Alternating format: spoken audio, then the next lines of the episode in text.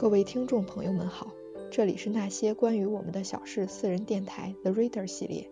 阅读可以让生活中寂寞的晨光成为巨大享受的时刻，在浮世喧嚣里，我们也要抽出些时间读一读书，让躁动的心平静下来，去感受故事中的喜怒哀乐。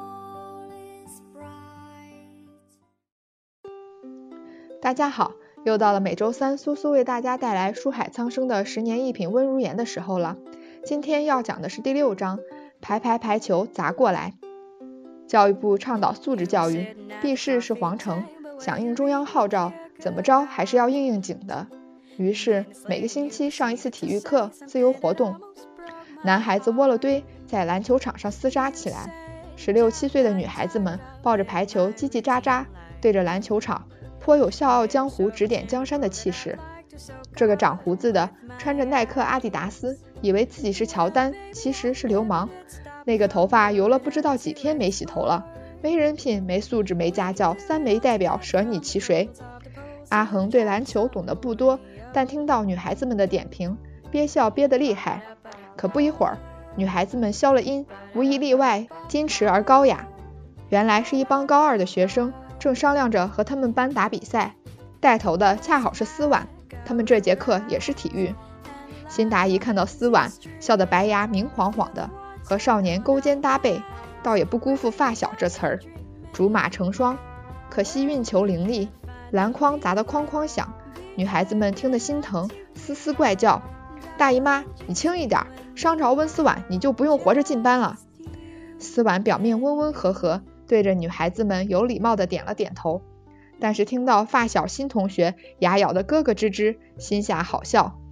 不过自家兄弟不用给脸，抢了球三步上篮，轻轻松松正中篮板。思婉身若游龙，回眸一笑百媚生，惊动了身旁的一群小母鸡。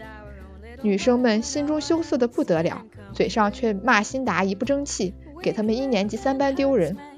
辛达一横眉，大眼睛跟灯泡似的瞪向女生，一句靠，体育场颤悠悠的。女孩子们知道辛达姨的脾气，便讪讪做鸟兽散。到一旁三三两两结伴打排球，阿恒落了单，静静蹲在角落里，手臂伸直，双腕并拢，用腕力接球。他也会的。左边篮球场，身姿矫健，挥洒汗水；右边手势优美，笑语盈然。他在中间不左不右，于是有些寂寞。蹲了一会儿，脚有些麻，站起身跺了跺脚。站了一会儿，站累了，再蹲下，来回重复了好几次。阿恒觉得自己在瞎折腾，还不如回教室做几道物理题。哪知他刚起身，一个白色的球就迎面飞来，砰！一张脸结结实实、热热沉沉的撞上了排球。阿恒捂着鼻子蹲在地上，眼泪唰的出来了。一个女孩跑了过来，拍了拍他的肩，有些粗鲁：“哎，温恒，你没事吧？”“没，没，没事。”阿恒头有些懵，鼻子疼得厉害，声音嗡嗡的。你说什么？没事，他头晕晕的，星星绕着脑袋转。你能不能大声一点？北方女孩子爽朗，见不得别人扭捏。阿恒声音很小，那女孩便提了音，有些不耐烦。阿恒有些急了，真想吼一声：“你丫试试被排球撞了脸，还说不说得出话？”可惜精话还处于婴儿水准，就闭了口，心里催眠着：不疼，不疼。人不在沉默中爆发。就在沉默中更加沉默。未过几秒，一股热热的东西从鼻孔中顺着指缝流下，啪啪，鲜红鲜红的血。阿恒本来就有点晕，身旁又围着一群人，越看越觉得模糊，头一歪，不省人事。他做了一个梦，梦里白茫茫的一片，浓郁的是寒冷的味道。醒来时，却发现自己身上盖着被子。与梦境不同的温暖气息，睁开眼，看到了一张熟悉的面孔，思婉。你醒了？少年笑。嗯。阿恒微笑，黑色的眸温和清甜。还疼不疼？思婉声音一发温柔，眼睛盯着他，眸中有了一丝怜惜。阿恒看着思婉，也笑了，嘴角暖暖的，眉弯弯的。不疼。他摇了摇头。阿恒觉得自己不娇气，穷人家的孩子还娇气的话，简直要命。在云家养成的习惯，不管是磕在树上还是石头上，即使磕傻了，父亲母亲问起来，一定是不疼。云在，才有疼的资格。思婉轻轻触了触阿恒刚被校医止了血的鼻子，他朝后缩得迅速，倒吸了一口冷气，看着思婉，有些委屈。思婉笑了，酒窝深深的揉了揉阿恒的黑发，温声开口：“看吧，看吧，还是疼的，疼了就不要忍着。”阿恒眼圈泛红，本来自我感觉不怎么疼的鼻子，这会儿酸疼的厉害，可是心中却好像烧着了一个火炉，暖融融的。从医务室回了班，每个人望他的眼神都怪怪的，尤其是女生。体育课的下一节课是自习，阿恒暗自庆幸，回到座位准备做题。哟，小可怜回来了。阿恒抬头，前排的女生。正阴阳怪气地看着他，他愣在那里。其他的女生嗤笑起来，看他的眼神带着不屑。男生们倒无所谓，坐在那里，只觉得女生小家子气。但是生活如此无聊，有好戏看，此时不八卦更待何时？于是他们皱着眉，貌似做题，耳朵却伸出老长。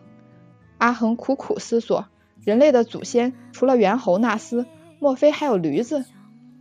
温恒，你教教大家呗，时间怎么计算的那么准？温思婉刚走过来，你就晕倒了。用球砸他的那个女生，隔着几排座位，朝着阿恒喊了起来，嘴角挂着笑，眼睛却很冰冷。阿恒的手顿了一下，低了头继续算题。装什么呢？你恶不恶心？阿恒觉得全身的血气都涌了出来，想要开口说思婉是我哥哥，可是思婉是那么耀眼的人。大家那么喜欢他，他不能给他抹了黑。有个说话结结巴巴的妹妹，不是什么光彩的事儿。他没有多瞧不起自己，但是在这种环境下，高看自己显然比瞧不起自己更加愚蠢。当然，他长这么大，有过许多老师，却从未有哪个教过他受了侮辱还要忍着的。所有的人在望着他，他们的眼睛中有戏弄、看好戏、嘲笑、得意、咄咄逼人的神色。却独独没有正直。他静静地从教室后的储物柜中抱出一个排球，用适度的力气朝着那女孩的肩膀砸了过去。啊！一声痛呼。阿恒淡淡看着那女孩，龇牙咧嘴，温和的眼中没有一丝情绪，轻轻开口：“疼吗？”那女孩脸涨得通红，肩膀火辣辣，心中十分恼怒，瞪着阿恒：“你干什么？你在装吗？”阿恒笑了。人若不身临其境，怎么会体会到别人的痛？别人待他十分，他只回别人三分，但这三分恰恰存着他的自尊、宽容和冷静。可若这十分是善意和温暖，他加了倍，周全回礼，好到心服。只可惜这些人不知，连日后成了极为要好的朋友的辛达仪，此时也只是不发一语。阿恒从不记仇，但这事他要记他个祖宗八辈千秋万代永垂不朽。因为那种被人侮辱的难过，即使生性宽厚，他也不曾真正忘记。真的好难过，一个人，那年那天。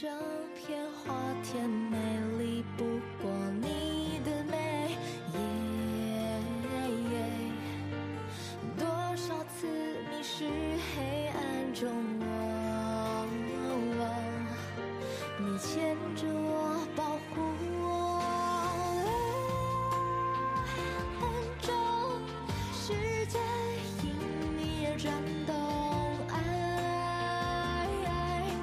带走了我的脆弱，爱黑中一直在我的左右。请让我继续，因为，但你却消失在这时候。